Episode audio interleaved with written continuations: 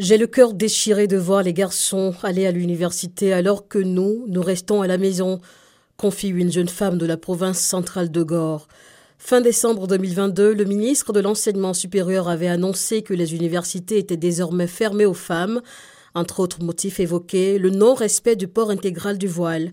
Cette interdiction est l'une des innombrables restrictions aux droits des femmes adoptées par les talibans depuis leur retour au pouvoir en août 2021. Outre l'exclusion de nombreux emplois publics, elles n'ont pas le droit de voyager sans être accompagnées et sont également bannies des parcs, jardins, salles de sport et bains publics. En réaction, la communauté internationale a lié la reconnaissance du régime taliban et l'aide humanitaire, ainsi que financière au respect par les talibans des droits humains, en particulier celui des femmes, à être éduquées et à travailler.